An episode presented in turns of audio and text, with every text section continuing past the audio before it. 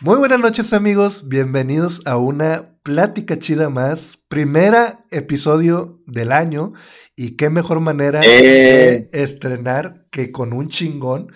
La neta, güey, eres productor, has estado en producciones de Netflix, ahorita lo vamos a platicar, has estado produciendo este, shows de comedia, güey, y la neta eres un chingón. Con nosotros, Muchas gracias. Jerry, Jerry la cotorriza, ¿cómo estás, Jerry? Eh, muchas gracias por la invitación. ya me acostumbré a la, a la paramaya del programa, a los aplausitos del programa. Este, muy bien, ¿tú cómo estás? Pues eh, te lo platicaba detrás de bambalinas, eh, la raza ya lo sabe, ya, ya lo he platicado.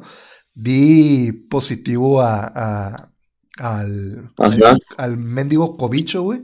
De hecho, No. últimamente me ha, me ha tocado que en mi círculo cercano, güey, muchos están quedando contagiados, entonces creo que no está de más decir que raza, Sí. cuídense un chingo, la, la neta. La neta, sí, cuídense un buen. Yo la- nunca la había sentido tan cerca como esta vez, ¿eh? sí. De hecho, yo me acabo de hacer una prueba hace unos 15, 20 minutos, este, porque salieron positivos dos de los talentos con los que trabajo. Y este, Sí. pues yo estaba con el temor de tendré, no tendré, y resulta que no, salí negativo. No, no, qué chingón, güey. Ahorita vamos a empezar a tocar los temas post pandemia, güey, porque se me hace un tema bien interesante de cómo nos vino a cambiar la vida a muchos, este, tanto laborales como personales. Pero primero quiero empezar a tocar tus inicios, Jerry. ¿Cómo eras tú, güey, de morro? Siempre, De modo. siempre le preguntaba a la gente, güey, como... Me ha tocado platicar más con, con cantantes, güey. Ya, ya estuvo Flip Tamés, ya estuvo este, Ok. Neto Rocks, ya estado Racita de, de que tocaba en Panda, güey. Y siempre se me hacía de que, Órale. bueno, ellos, ¿qué onda, güey? Ellos, este, desde morro les gustaba la música, ahora transportado contigo, güey. ¿Desde morro te gustaba este pedo de, de, de grabar, güey? ¿O, o cómo fuiste tú de La morro? neta es que sí, ¿eh? O sea, yo no me di cuenta ya hasta que eh, crecí y este, o sea, en estos ejercicios de... Y justo con esta pregunta, ¿y desde cuándo piensas que te gusta? Yo no me había dado cuenta de que este, a mí de chiquito mi familia me grababa mil cosas. O sea, mi mamá me tiene así un buen de grabaciones de yo de niño, de haciendo tonterías, ya sabes, o sea, en la tierra, jugando, cayéndome, porque era el niño de pie plano, ya sabes, de que todo le pasa y siempre se cae. Y mi mamá con grabaciones de todo eso todo el tiempo. Hay cintas, hay VHS, hay de todo. Y hay un buen de fotos. Entonces creo que eso también influenció un poco que yo de chiquito agarraba una cámara, que me prestaban una camarita ahí de las que había en la familia, que este, pues ahí la curiosidad, ¿no? Y este, pues eso yo creo que desde ahí viene un poco el interés, ¿eh? Y poco a poco, eh, sé que estudiaste cine, pero ese fue tu Sí. primer, este, No, acer- acercamiento, ¿o ¿cómo fue? Lo, lo primero que quería hacer era música. O sea, yo quería, este, me gustaba mucho, tenía una bandita, andaba en la, en la secundaria y tenía una bandita que era, siento que es lo que me separaba de ser un teto por completo, porque yo era el, un güey que, que, pues el güey que vendía tareas, ya sabes, el güey que, que luego no entraba a clase, pero le iba bien chido en los exámenes, este tipo de cosas, o sea, era alguien que, que, este, la escuela como que no me representaba un reto de verdad, era como... Eres, este, No sé por qué. eres un poquito avanzado y, y realmente no, era- no te representaba retos estar ahí, ¿verdad? Exacto. Entonces me interesaban la, la, la clase de música. Entonces yo andaba ahí en la clase de música, armé una bandita con unos amigos y este, la neta nos la pasábamos muy bien, tocábamos en barecitos, luego en las fiestas ahí de, de, de amigos y este, me gustó mucho la música, yo tocaba el bajo, me gustaba mucho y me interesaba esta onda de componer y de, de, de crear, este, o sea, lo que yo sentía, lo que, lo que había en mi cabeza, lo quería, lo quería exponer de esa forma, con música. Ahora, Y este. ¿es en, en esa bandita, Jerry, era música original? O sea, ¿ustedes componían y, y las tocaban en los bares o iban a, a hacer covers o, o- Las dos cosas. Nosotros éramos, este, o sea, tocábamos en bares para que nos pagaran y este, poder sobrevivir. Y de ahí, mientras hacíamos eso, componíamos. De hecho, grabamos unas, unas rolitas. ¿Todavía siguen ahí vigentes las rolas o Eh, sí. hay que sacarlas? Hay que sacarlas. no ver- creo. no. No, quizá después. Oye, pero. Ahí vamos. Digo, como, como he platicado con mucho, mucha recita de, de ese medio, el medio de la música es un medio culero, güey. O sea, sí, sí, es, sí es complicado porque te tienes que ir abriendo camino a, a, que, bueno, primero que te den oportunidad de tocar en los bares. Eh, Y a, pues a veces, siendo bar, güey, pues la raza anda en su pedo, o sea, andan pisteando, ni te pelan, güey, este, no sé qué. Que yo siento que el de la el del stand-up es un poco igual, ¿eh? Si no, incluso está más difícil, porque es muy cerrado, muy, muy, muy cerrado, y es de repente muy complicado, este, o sea, em, empezar a tener shows tú solito, empezar a crecer como en otras redes, o sea, es, es, es complicado también en medio del stand-up, entonces, este, creo que son parecidos de cierta forma. Sí, pues, Incluso mucha gente dice que el stand-up es más complicado. Pues, e, en cierta parte, güey, o sea, cada quien va a defender su punto, obviamente, pero, este, pues ahí hay de todo, o sea, hay gente que ha platicado que en stand-up te metes a un bar y, pues la raza ya peda, se pone medio intensa y hay gente que cuenta que, sacan pistolas y todo. Yo nunca he escuchado. Sí, sí, sí, o sea, tipo Ricardo tiene una anécdota en donde esquivó hielos. o sea, de que estaba, estaba, haciendo su rutina de stand-up y de repente, ¡pum! un hielazo y así, o sea, de repente hay cosas bien difíciles y este, pues también es este rollo de a veces nos apoyamos como en la industria de, de, cómo se hace la industria de la música. O sea, de repente hay muchos tour managers, managers, hay gente cerca del stand-up que también hace música, que trabajó con músicos o que estuvo haciendo cosas o sigue haciendo cosas con músicos. Entonces creo que este, van un poco unidas en cuanto al background que, que hay que hacer. O sea, este rollo de armar una gira, tener un show en tal lugar, en teatro, en un bar o lo que sea, hay un poquito ahí de similitudes que pueden, pueden, este, o por eso nos apoyamos de repente con gente así. Pero sí es complicado, la verdad es difícil. ¿Y por qué lo dejaste, Jerry? O sea, ¿llegó un punto donde dijiste, este pedo no va a crecer? ¿O, o por qué fue que ya... No, fue más personal. O sea, la verdad yo siento que hubo un momento de mi vida en el que me di cuenta de que sí, la música me encanta. Hasta el día de hoy tengo ahí mi guitarra y cuando yo trato de tener ideas me pongo a tocar la guitarra o cuando se me atasco en algún proyecto me pongo a tocar la guitarra. Pero yo siento que hubo un momento en mi vida en el que, en el que sentía que la fotografía expresaba mejor lo que yo quería decir. O sea, yo sentía, tenía como algunos sentimientos de, ah, yo quiero que, que esto exprese, no sé, tristeza. Y trataba de hacerlo con una canción. Y no sé si fue falta de, capacidad o, o, este, o no sé, más práctica, lo que sea. Eh, pero sentí que la foto era como un lenguaje con el que iba yo más ad hoc, por así decirlo. Y ahí es donde me empecé a encaminar. O sea, empecé a, primero foto, después como de, ah, foto y video, porque el video puede llevar música, entonces como que todo está en la mano. Y, y en ese tiempo pues yo estaba chavo y como que todo se empezó a conectar. Y ahí es donde decidí, o sea, lo mío es video, tengo que hacer video. Empecé a hacer videos para mis amigos, así de que sus videos de música, sus videos de este de sus tonterías, también amigos que patinaban y yo empezaba a hacer sus videos, me empezaban a conocer como de, ah, Jerry, Jerry graba bien chido, tráete a Jerry y así. Entonces como que de ahí también me empecé a, estamos en la prepa, empecé a, a agarrar ese camino y a darme cuenta que quería hacer eso. Se me hace bien increíble, güey, cómo yo, pues ya con la, con la, con la experiencia de platicar con varios, cómo sin querer, porque ahorita ya están en esta posición, ya te puedes dar cuenta, pero cómo las cosas que pasan van formando tu camino, güey. O sea, ahorita me estás diciendo de que la banda de música, ok, luego la fotografía, luego grabé, grababa a mis amigos y que el videoclip y que eso, y que al final tú digas, y voy a llegar a, a, esto donde estás ahorita, güey, está bien cabrón, güey, o sea. Sí, sí, sí, totalmente. Y también, ¿sabes qué? Siento que pasa que, este, es como lo que dice Steve Jobs en su plática. Esto es de unir, los puntos, ¿no?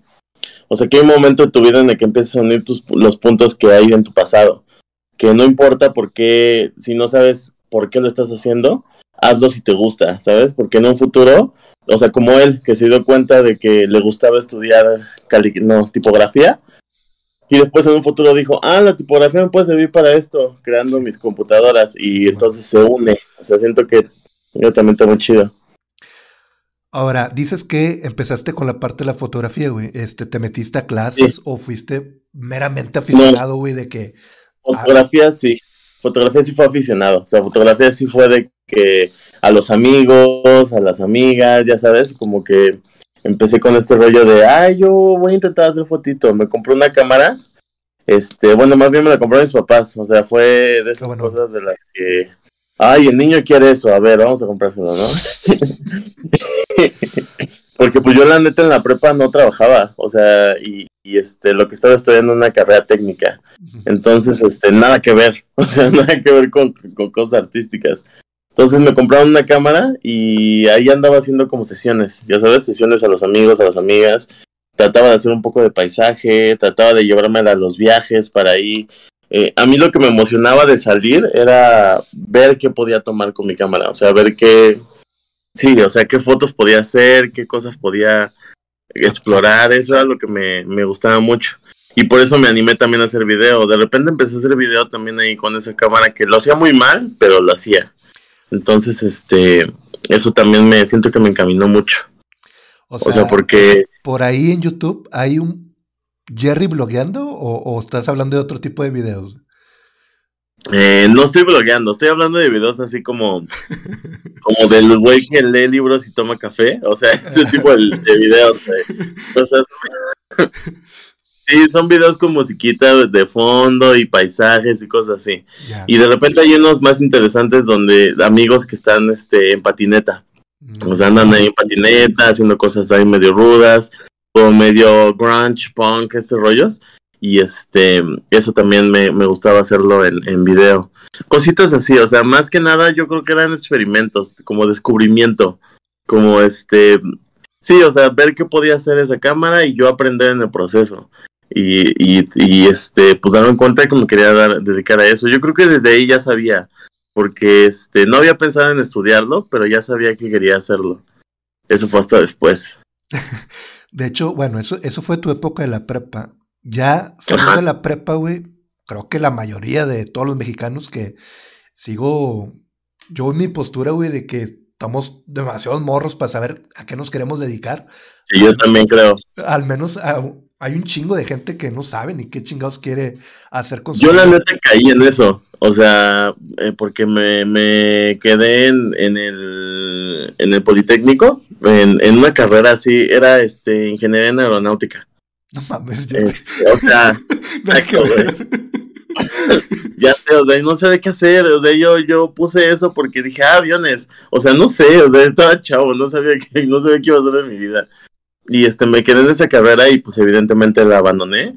Y en el momento en el que la abandoné fue fue este pues el pagarme mi escuela yo solo el, el tener la responsabilidad de quiero estudiar esto pues órale lo voy a estudiar pero también tengo que trabajar porque aparte es una carrera cara entonces este y al, y al salirme de la otra carrera por por por por ahora sí que por capricho pues perdí el apoyo un poco de mi familia. De ah pues ese rollo. Entonces, este, pues yo empecé a trabajar con mi carrera técnica, hacía páginas web, hacía logotipos, hacía este marketing, cositas así. O sea, yo iba a empresas y les decía, ok, yo hago esto, esto, esto y esto, dame chamba. Y era lo que hacía, o sea, me ponían ahí a, este, sí, hacer páginas web, hacer logos, y, y con eso pagaba mi uni. ¿Qué edad tenías, güey? ¿17, 18? Este, poquito más, 19, perdí un año, creo. Ok. Pues qué chingón, güey. O sea, que tú a los 19 digas, esto es lo que quiero estudiar y, buscar tus propios medios, güey, para, para estudiarlo, güey. sí, estuvo, estuvo, estuvo duro también, la neta. O sea, hubo mucho tiempo en el que, pues, este, hubo un tiempo que no tenía trabajo, que era el tiempo que perdí y no sabía muy bien qué hacer y, y, este, o sea, hasta que investigué escuelas, porque también es un rollo, no sabes, nadie te dice. Y luego esta carrera esta carrera es bien, este, bien de nicho, entonces es como muy cerrado. No es como que yo te tuviera un amigo que, ah, yo estoy estudiando esto, vente. No, nada. Entonces yo era buscando en internet, este, qué, qué, qué escuelas había, qué opciones tenía, cuál, cuál era como la más económica y encontré una que me encantó y que no es tan fácil y no es tan barato también, no sé, porque es una carrera cara pero me encantó. O sea, yo la verdad con ese objetivo ya sabía que lo que necesitaba era trabajar. O sea, a partir de aquí es trabajar y empezar a pagarte todo lo que necesitas. Porque, contrario a muchas materias, eh, la carrera de cine te, te, este, es de las carreras en las que no tienes para comprarte lo que necesitas. O sea, no es como el pintor, que se compra su, su lienzo y sus pinturas, y, o sea, es caro, pero lo tienes, ¿no? Aquí no, o sea, aquí tienes que aprender con cosas que no tienes, con cosas que no, que aún no te puedes comprar, por así decirlo. Sí, sí, sí, te entiendo. O sea, pensando desde mi pendejez, porque pues obviamente no sé nada de cine. Por ejemplo, que tengas una, una clase y que te digan, ok, este, así se graba una escena de profundidad y bla, bla, bla, y están hablando de algo sin tener el equipo para practicarlo. Es más o menos. Exactamente. Okay. Pues la escuela lo tiene, pero me refiero a que tú no era como que yo en mi casa podía hacer mis proyectos. O sea, era ir a la escuela, eh, presentar el proyecto y lo que quieras, pero no era como esa libertad, o sea, y además, pues muchas veces lo que yo quería hacer, de repente me empecé a dar cuenta de que, eran cámaras carísimas, en lentes carísimos, o sea, que necesitaba así un equipo de 15 personas, eh, entonces, este, pues no sé, siento que en ese proceso te, te, vas, te vas dando cuenta cómo, cómo más o menos tienes que hacerlo. Pero a, mucha gente, güey, o sea, eso es lo importante de que tú estabas aferrado de a qué querías llegar a ser. Porque hay mucha gente que en ese camino dice, no, pues qué hueva, güey, esto no es para mí, vámonos, y se dedican a otra cosa. Tú no desististe y te seguiste, güey. Sí, sí, sí, hay, hay un cómic de, hay una página que me gusta mucho que se llama Sam Pencils, y hay un cómic justamente que habla de eso, o sea, que te dice que el problema de la gente que, que, este, que se está dedicando a algo es que en el proceso abandona, porque justo es cuando se preguntan, pero tengo o no tengo talento. O sea, porque esto no me sale bien, no me sale como yo quiero que me salga, pero tampoco me sale mal. O sea, algo me está saliendo, pero no, no es del todo lo que yo quiero. Eso es a lo que se le llama buen gusto. Entonces, como tú, tú tienes el gusto de, de, de saber más o menos qué es lo que quieres y qué es mejor que lo que estás logrando ahorita, lo único que tienes que hacer es trabajar. O sea, tienes que seguir trabajando para llegar a eso que quieres hacer. Y en ese punto es donde la mayoría de las personas desiste y cambia otra cosa o se dedica a otra cosa o lo que sea. es un gran cómic, me gusta mucho. Pues gran recomendación. Terminaste la carrera, güey, a chingazos, a lo que tú quieras. A chingadas, con muchas maruchas. muchas maruchas, porque era, era. sí, o sea, yo ahí descubrí que a la marucha se le puede echar salchichita, se le puede echar. Güey, soy un chef de maruchan excelente, o sea. Me puedo poner de todo esa cosa, es increíble. Sí, es muy versátil.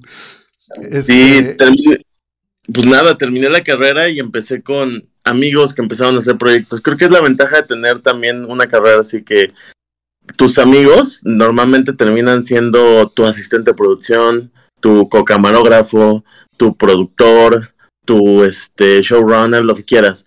Entonces, este, uno de ellos que trabaja en Netflix fue con el que me dijo, oye Jerry, pues tengo un proyecto, ¿le entras? Y fue cuando empezó todo.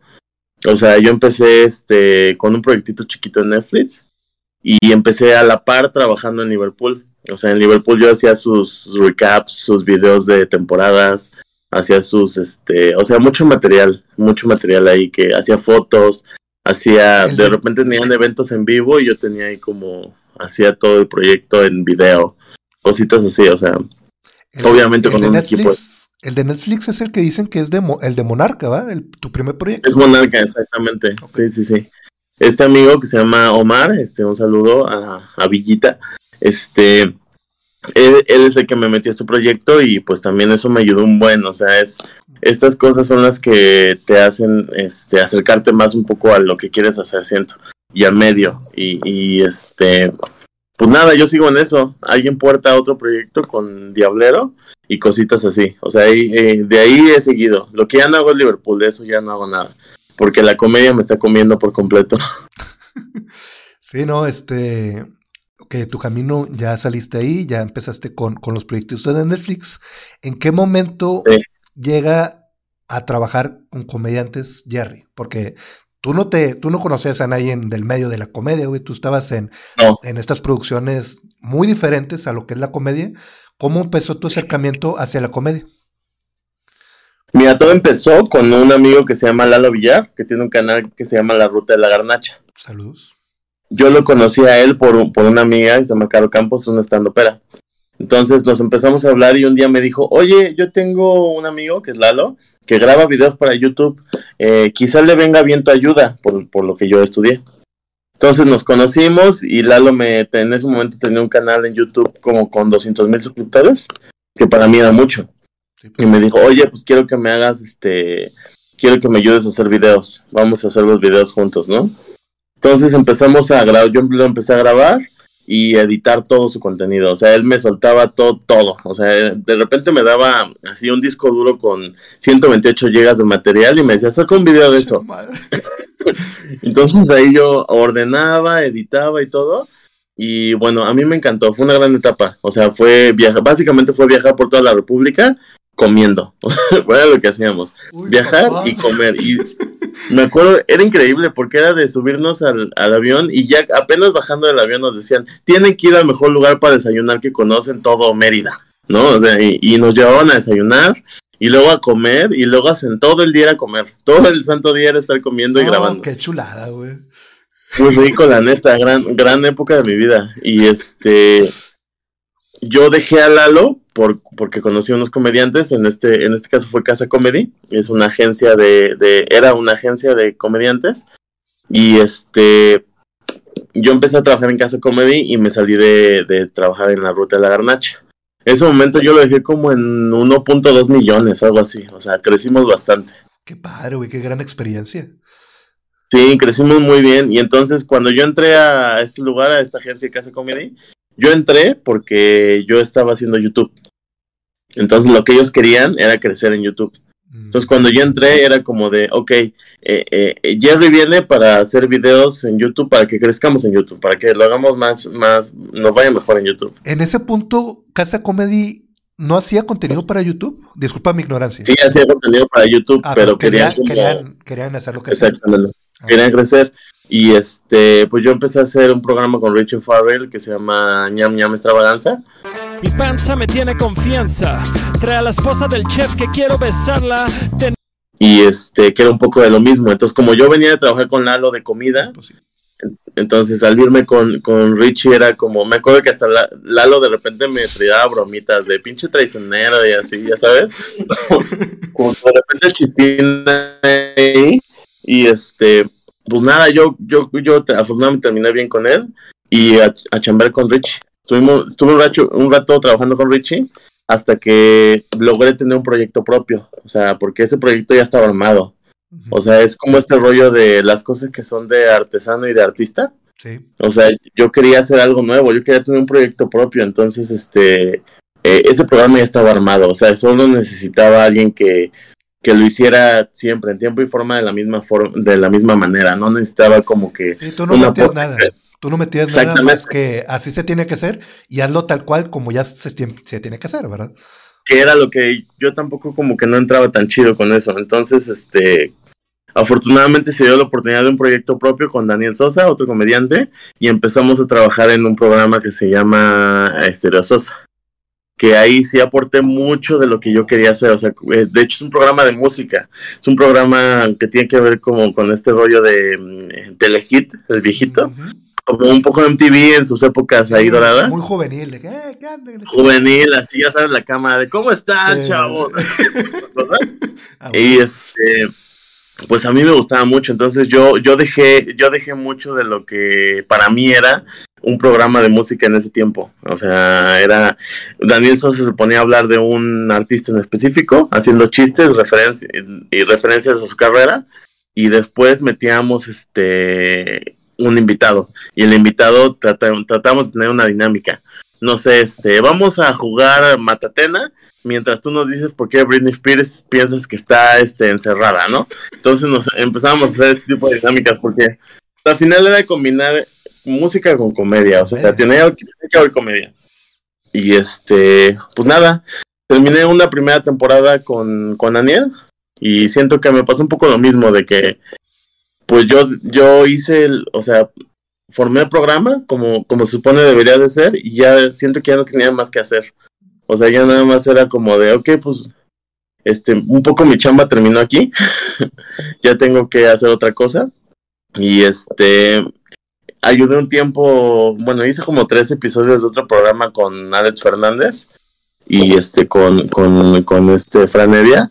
Y de ahí fue cuando empezó el proyecto con la cotorriza.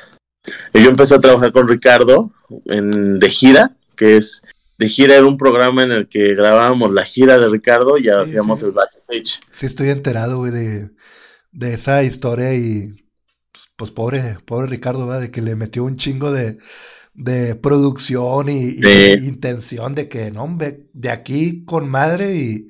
De hecho hay una entrevista, güey, no sé si la has visto con, creo que es Jordi Rosado, donde están... Sí, donde lloran, ¿no? Donde casi ah, lloran. Bueno, no vi esa parte, güey, me faltó ver esa parte. Pero ahí dicen que en ese programa que tú dices de, de gira, hay una parte donde, no me acuerdo en qué ciudad, como que les fue medio gacho. León. Fue León, había ocho personas. Uf, Algo así. Y con, los meseros sentados. Exactamente, exactamente. Sí, sí, sí. Yo me acuerdo muy bien porque había sido también. O sea, me acuerdo que de repente alguien dijo: Es que es lo del globo. Es el evento de los globos. Y entonces toda la gente está en los globos. Yo decía: Por supuesto que no. o sea, puede ser el evento de los globos, el evento más grande de León, sí, pero obviamente hay gente. Yo vi gente afuera, hay tráfico, obviamente hay gente. Sí, o sea, la ciudad no se está paralizando por el pedo de los globos, ¿no? Exactamente, sí, sí, sí, no, o sea, todo León no está en los globos aerostáticos, eso es un hecho. y estuvo, estuvo fuerte, pero también fue, o sea, para mí fue una experiencia muy grata grabar también eso, porque al día de hoy grabamos teatros llenos, fechas llenas, pero, pero no hay nada documentado acerca de lo que es el inicio de eso, que para mí fue de gira. salió bien el show, una hora diez de pura cotorriza.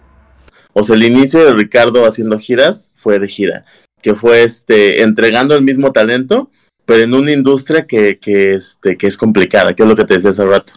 O sea, porque al final su rutina es muy buena. Esa rutina que traía en ese tiempo es muy buena. A mí me encanta y no tenía que ver con que no hubiera gente ese día. O sea, era más como un trabajo de, de otras áreas. En este caso, para eso entró la cotorriza. Justo para eso empezó la cotorriza. Para apoyar sus programas, para apoyar sus giras, para hacer que hubiera más gente, tener más foco. Y este, gracias a la gira empezamos a trabajar en el programa. Fue cuando nos dijeron como de, ¡ay, mira, vamos a grabar la cotorriza! Y ahí empezó todo.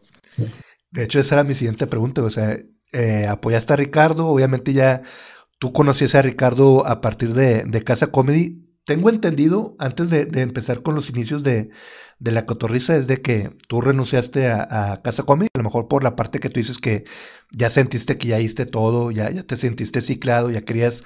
Sí, bueno, la verdad es que al día de hoy lo veo así, porque así es como fue, pero en ese momento yo no lo aceptaba de tal forma, o sea, yo, yo en ese momento este, ya no quería hacer algunas cosas y desgraciadamente cuando, cuando eres así y no, y no tienes claro bien lo que, lo que sientes, o sea, no te conoces del todo, cometes errores. Entonces yo llegué a ser este, un poco esta persona que, ah, ya no quiero hacer eso, ya sabes, y se tomaba como un poco grosero, se tomaba como algo, algo irresponsable, como desinterés, se tomaba como que este güey no le importa el proyecto, ya sabes, así se tomaba pero yo sabía que ya no quería hacer eso, o sea, sabía que ya, ya eso ya estaba hecho, o sea, yo, yo ahí ya no tenía nada que aportar, era quedarme ahí años haciendo el mismo programa, pues no, yo, yo quería seguir creciendo.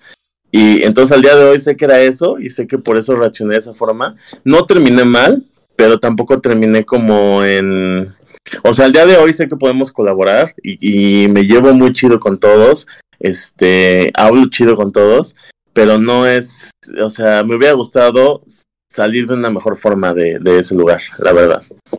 De hecho, hay un programa con, con eh, que de verdad shot con, con Daniel Sosa, justo donde Daniel me dice, es que tú este, eras irresponsable, por eso dejamos de trabajar, porque eras irresponsable. Y es ese tema, es ese tema, o sea, es, es, eso, yo, yo, este, pues yo quería hacer otras cosas, la verdad. Y es, creo que la lección aquí es, hay que saber, este, hay que saber aceptar o, o ver, o conocerse un poco más y este tener tener claro qué objetivo tienes y no afectar a nadie O sea, que en ese camino de dejar las cosas chidas con todo el mundo, porque pues evidentemente en un futuro lo vas a necesitar o no, pero pues para qué dejas ahí mal algo con alguien, la neta. Sí, ¿no? Y se llevan estas malas, eh, eh, ¿cómo se dice? Malas impresiones de uno que a lo mejor no fue la manera como tú lo quisiste hacer. Exactamente, más que manera de que ya así está bien, pero no era de que al pinche Jerry le vale madre. No, no, no. Exactamente, esa no era la forma. Sí, justo eso. Ahora, Jerry, también tengo aquí, porque hice mi, mi chambita, güey, aquí te tengo investigado. ¡Ey, qué chido! Este, te la viste gacha, güey, o sea, después de Casa Comedy, hasta antes que empezara la cotorriza en ese Inter, tengo este investigado que dices que te llegó una leve depresión, güey, que dices, ya no sabía qué hacer, güey, hacía chambitas nomás para... Sí. Para... Lo que pasó ahí fue que, eh, o sea, estuvo, estuvo complicado porque yo estaba haciendo podcast en ese momento. O sea, tenía de que cinco podcasts. O sea, yo toda la semana grababa y toda la semana editaba y porque este estaba el podcast de Alex Fernández, estaba el de La Hora Feliz, había muchos programas que funcionaban y la verdad es que yo venía como de un mundo en el que pues a mí me gustaba la música. Entonces, desde hace muchísimos años yo ya escuchaba podcast y me gustaban, o sea, en este mundo de, de donde estaba Dizzo, donde estaba este Olayo Rubio, donde estaban todos estos viejos del podcast que son buenísimos hasta el día de hoy o sea, de ese mundo me gustaba mucho. Cuando supe que estaba empezando a pegar podcast en, en México, yo me quise subir luego, luego. Y como, y aprovechando este background de Casa Comedy, yo le ofrecí a varios comediantes hacerle su podcast.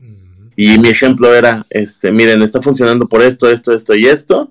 Y ya hay ejemplos de comediantes. Está Alex Fernández, está este, El Cojo Feliz. Hay muchos comediantes que lo están haciendo y creo que puede funcionar. El problema es que pues estaban empezando. O sea, yo cinco programas, sí eran un chingo, pero los cinco estaban empezando. Entonces, este, era complicado porque yo grababa todos los días y editaba casi toda la semana. Entonces, pues era un poco, o sea, ahí es donde digo como que me llegó una depresión porque este sentía que no avanzaba como yo quería. O sea, sentía que las cosas iban muy lento. Y eso, pues un poco me desesperaba porque sentía que era un poco mi culpa. O sea, yo buscaba más formas de hacerlos crecer. Trataba de abrirles sus redes sociales, de crearles más contenido, de ver la forma en la que la gente pudiera facilitarse, se le pudiera hacer más fácil ver eh, o escuchar lo que estábamos haciendo. Porque aparte a mí me gustaba trabajar con todos ellos. Yo, para mí, a mí me daba mucha risa, yo me divertía mucho y yo sabía que, que la gente le podía gustar. Entonces yo decía, esto es un problema de marketing. El problema es que no le está llegando a la gente como debe llegarle, entonces trataba de buscar la forma de que, de que llegara más fácil. Y este, sí, fue una época difícil, o sea, fueron varios programas. Y este, pues nada, ahorita ya solo tengo uno.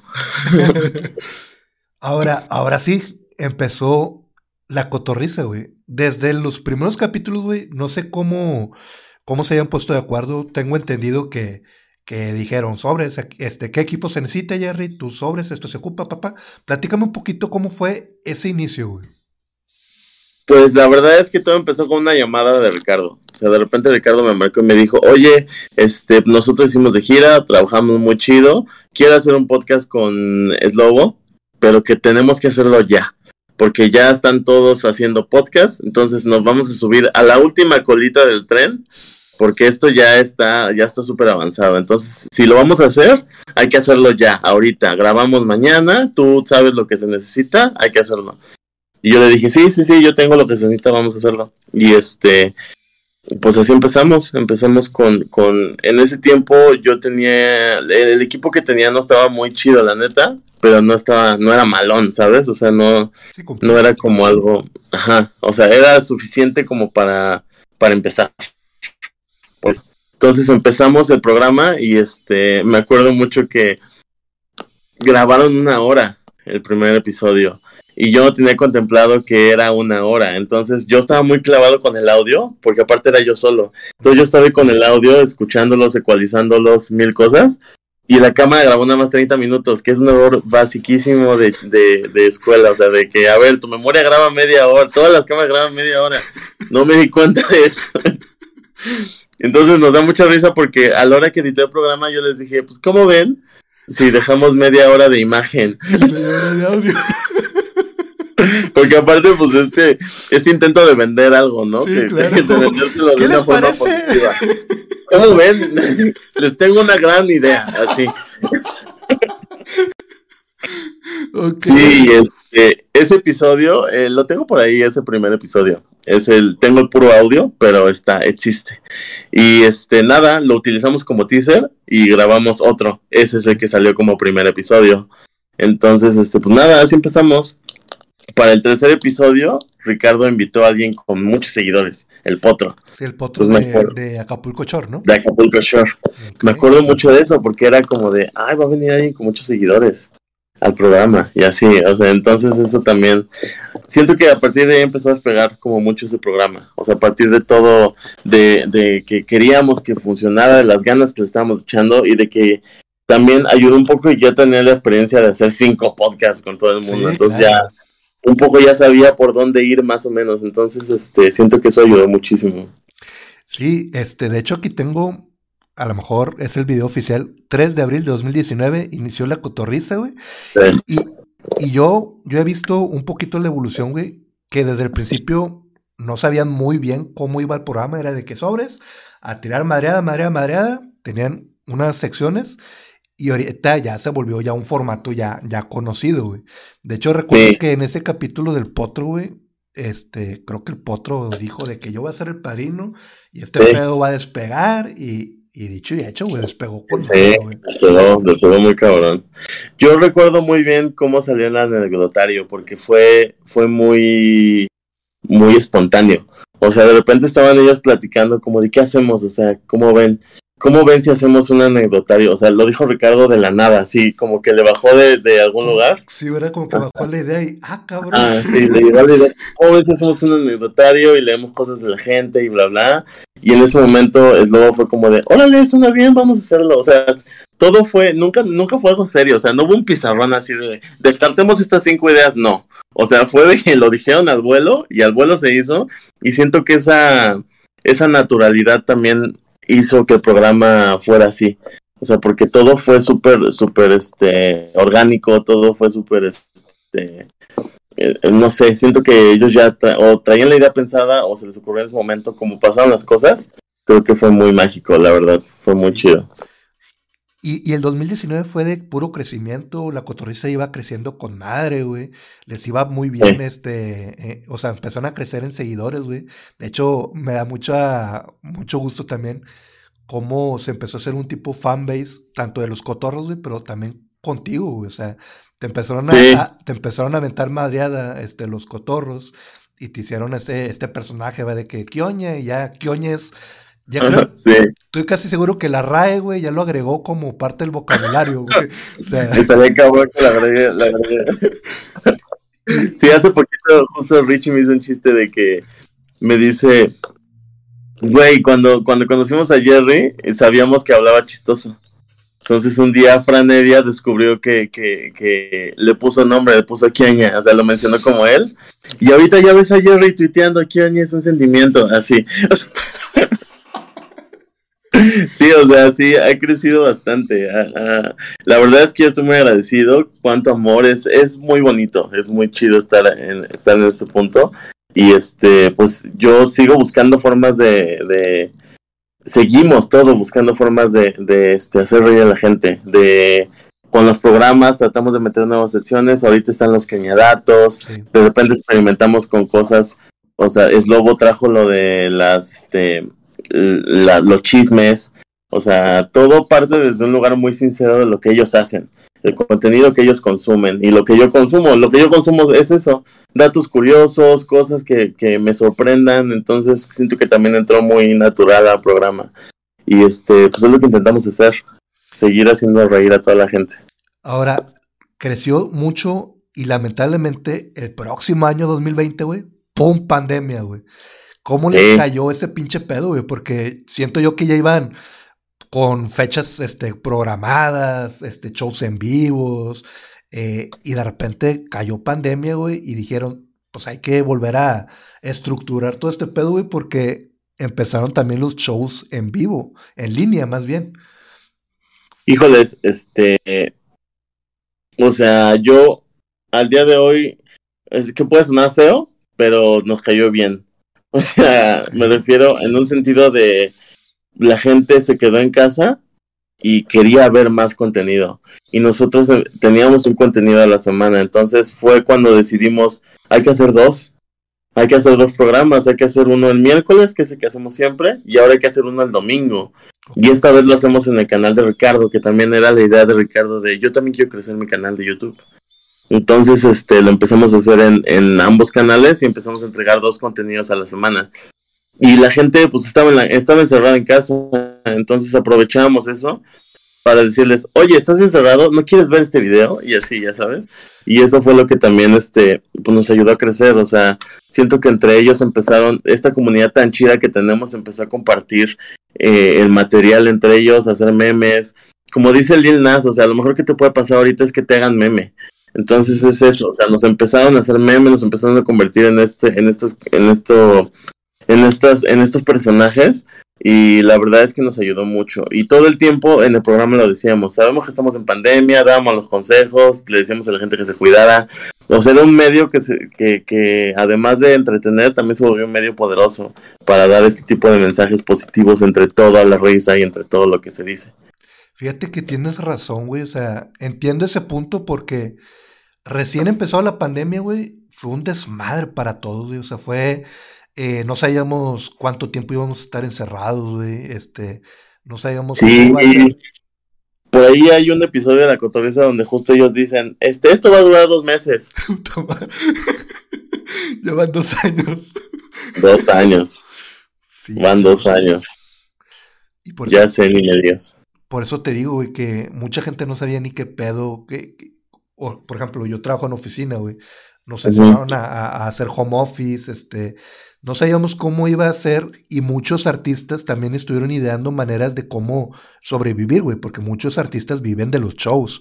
Los cantantes hacían shows este, en transmisiones en vivo. Este, pues pobres de los que eran cirqueros, güey, porque pues ellos como chingados le hacían, ¿verdad?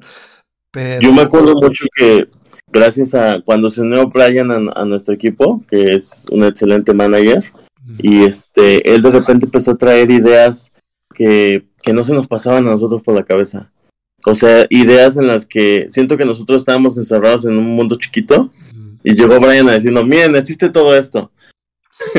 y este, él, yo creo que él, no recuerdo bien si fue, si fue su idea, pero estoy seguro de que sí. O sea, él fue el que nos dijo, hay que hacer lives.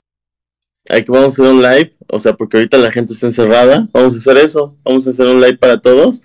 Y este fue cuando empezamos con los lives. Para mí fue una locura darme cuenta que tuvimos más gente que Metallica, por ejemplo. Puta madre, güey. Tuvimos más gente conectados en la cotorriza que en, con Metallica. O sea, para mí fue de, porque aparte yo amaba Metallica cuando estaba en la prepa. O sea, para mí Metallica era como, ah, Metallica, dioses. Entonces, darme cuenta de que eso estaba pasando para mí fue de, no sé, no sé, me explotó la cabeza.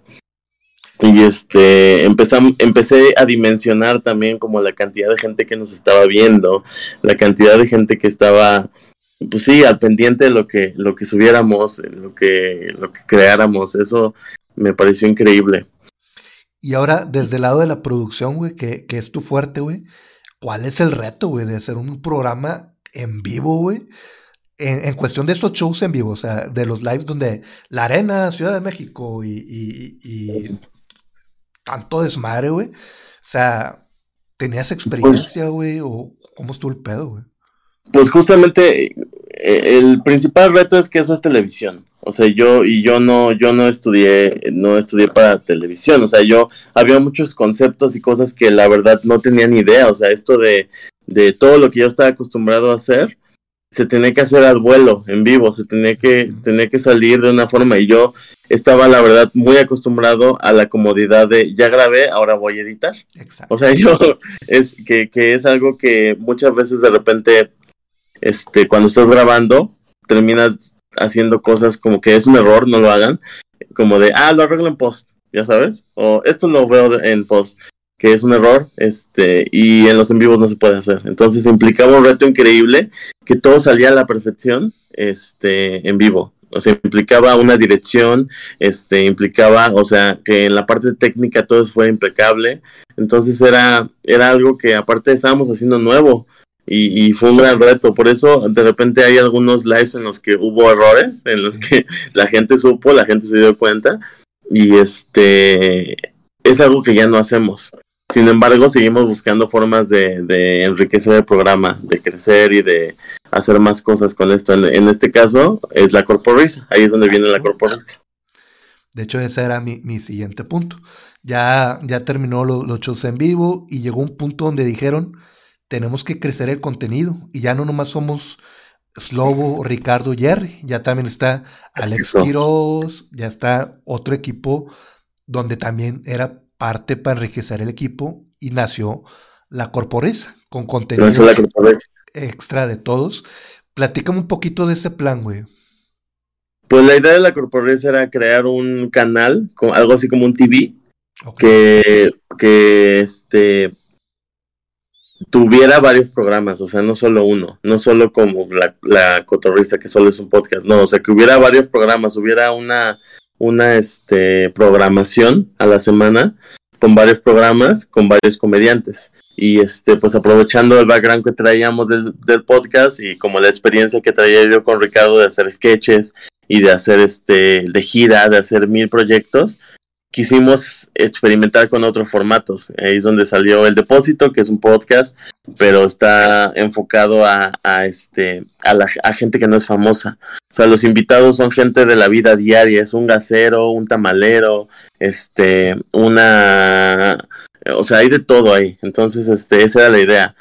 Eh, pero siempre con comedia. O sea, sí, eh, los formatos que quieras, pero la, la finalidad de todo esto es reír.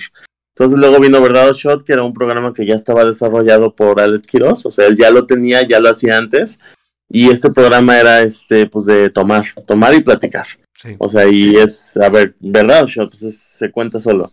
Y, y, este, ahí lo que hicimos más nosotros fue un poco el, el impulso y este conseguir invitados más grandes y este yo de mi lado de la producción tener un set más bonito que se viera mejor que se escuchara mejor o sea tratar de hacer el programa crecer y que se uniera a nosotros este también entró Alexa en ese tiempo con su programa en cuatro que es un programa este algo así como un podcast pero no porque tenía una tenía partes de cápsulas algo así como vamos a ir a grabar a un payasito a tal lado, ¿no? Y estas cosas. Esta facilidad que tiene Alexa para improvisar y para hacer cosas son las que nos dio este mucho, mucho empuje con este programa en cuatro.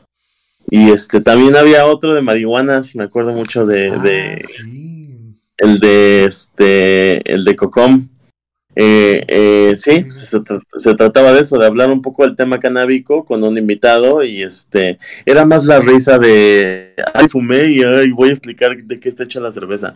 No, era más esa risa, era más esa comedia, ese, ese tipo de cositas. Estaba muy divertido, todos han, han estado muy divertidos, la verdad es que a mí me encantan todos los proyectos. Han ido evolucionando, han ido cambiando, algunos ya no están, algunos este, todavía están, pero este, muy grande la corporrisa, a mí me encanta la corporrisa. No, de hecho, han salido contenido nuevo, de hecho ahorita está el, el ¿cómo se llama este? Donde, se juntan todos y dice, ¿qué prefieres, no? ¿Qué prefieres? Sí. Ese también le ha venido a, a, romper bien cabrón, güey, o sea, fue sí. pensar que, que fue algo entre compas y dijeron, ah, está cabrón, no, vamos a hacerlo. Exactamente, exactamente. Y creo que justo esa es la magia de ese programa, que, que es algo que ellos hacen en, en las giras, en cuando se juntan, cuando venimos, no sé, eh, vamos a hacer una carnita, ya sabes, y de repente se ponen a platicar y eso es lo que se dice un poco detrás de cámaras. Mm. Y pues tiene un formato muy específico, entonces decidieron grabarlo y me parece una gran idea, o sea, es un programa muy, muy bueno. Luego, aparte, tú ya también tienes tu programa, güey. Sí, yo tengo un podcast con Alexa y este se llama La Recaudería.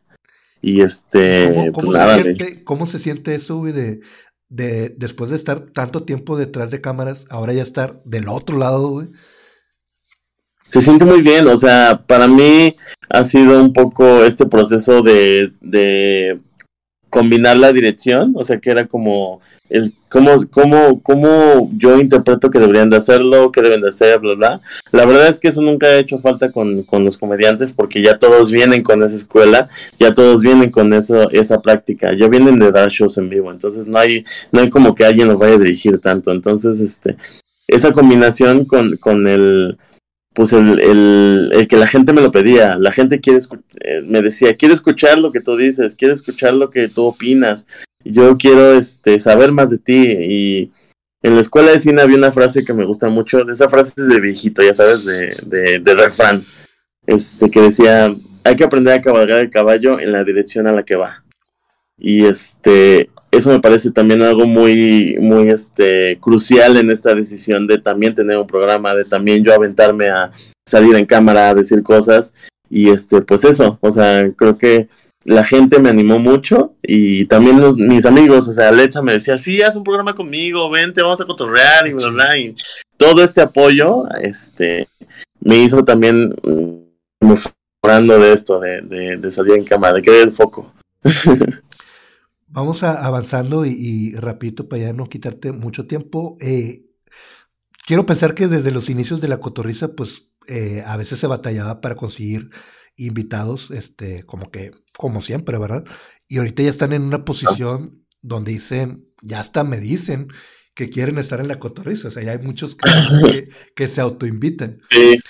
Bajo tu punto de vista, Jerry, ¿quién fue que tú dices, no mames que tenemos sentado a este güey aquí en un programa? Que tú dices, la neta sí, me emocioné de tener ahí sentado a esa persona.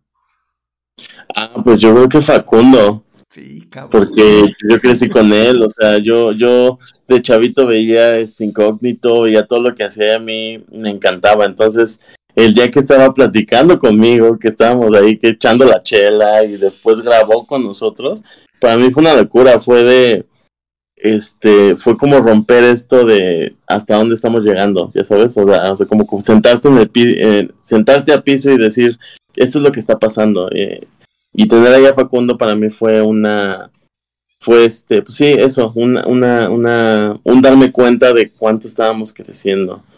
Me voló mucho la cabeza tener a Facundo. Yo creo que también a Jordi.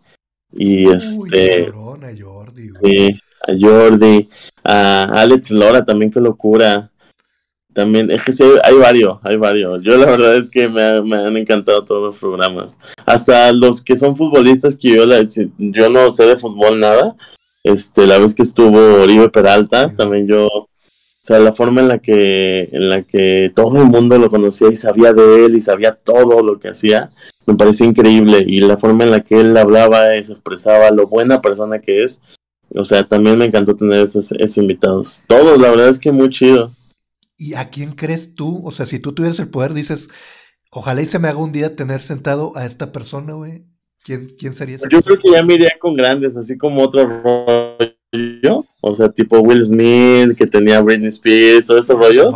o sea, esos invitados son los que diría, güey, qué locura tener ahí a, jugando básquetbol con Will Smith, ¿no? O sea, ya sabes el tipo de cosas. que Ricardo Arjona te compusiera una canción de tus garabatos que ponías. Ese tipo de cosas se me hacen de guau. O sea, siento que eso sería el goal máximo para, para invitados.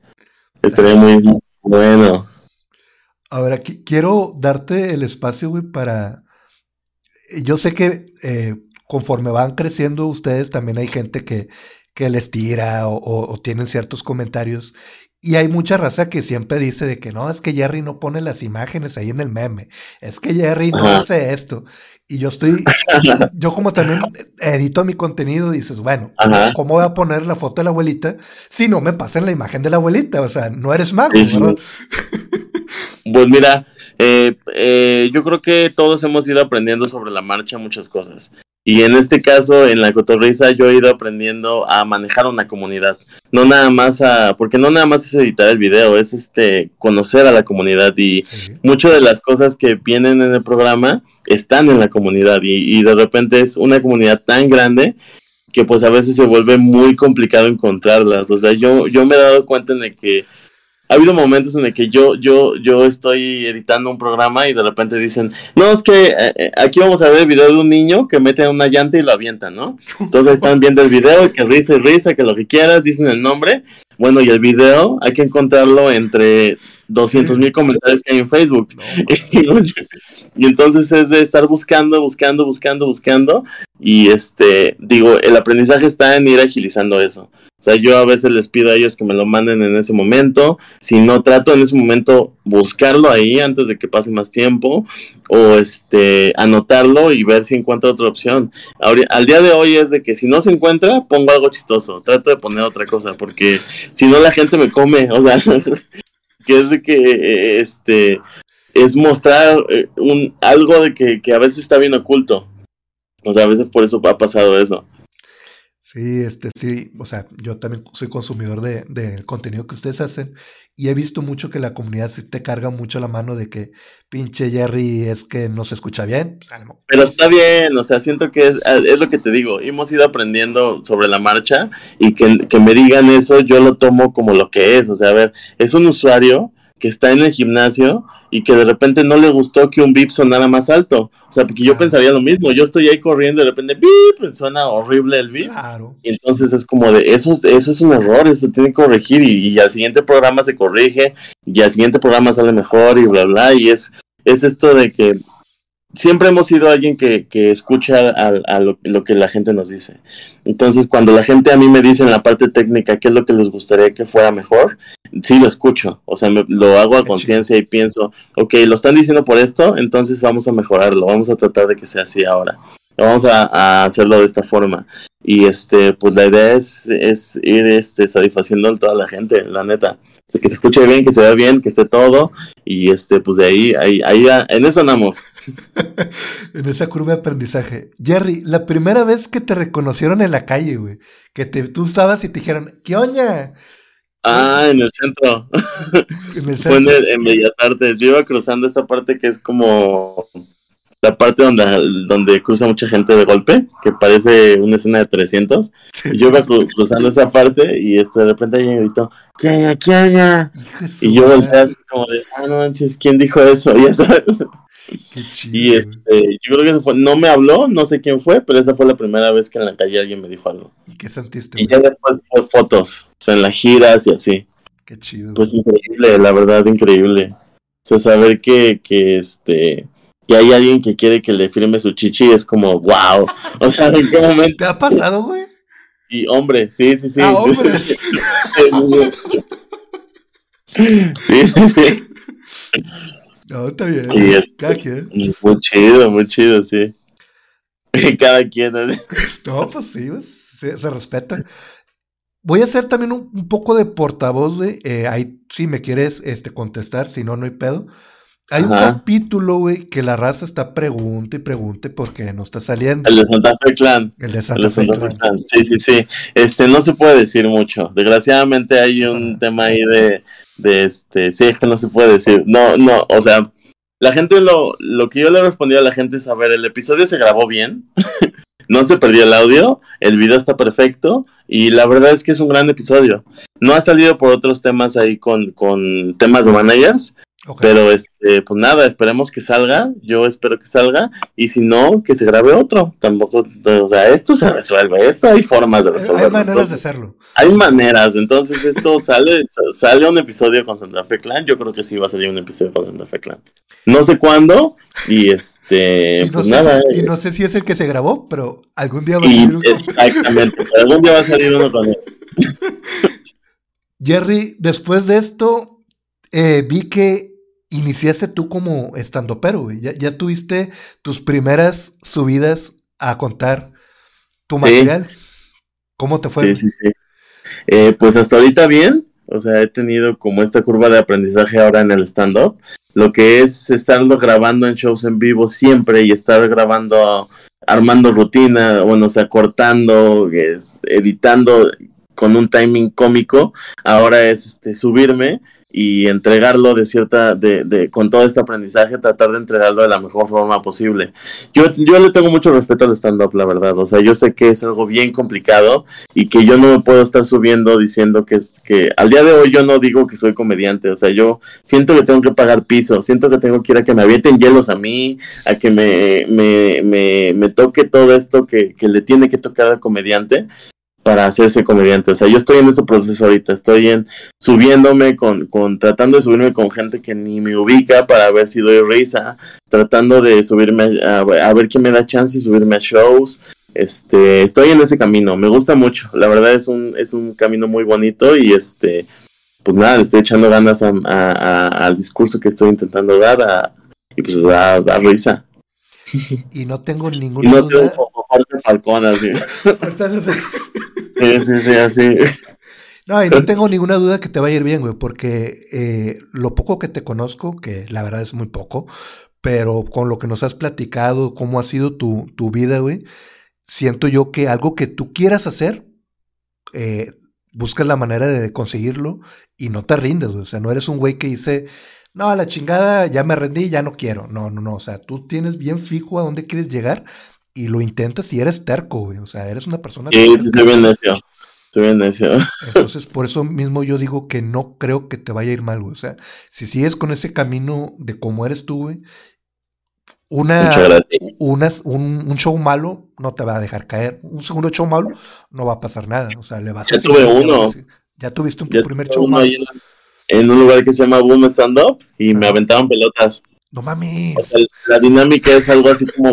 Sí, ya sé.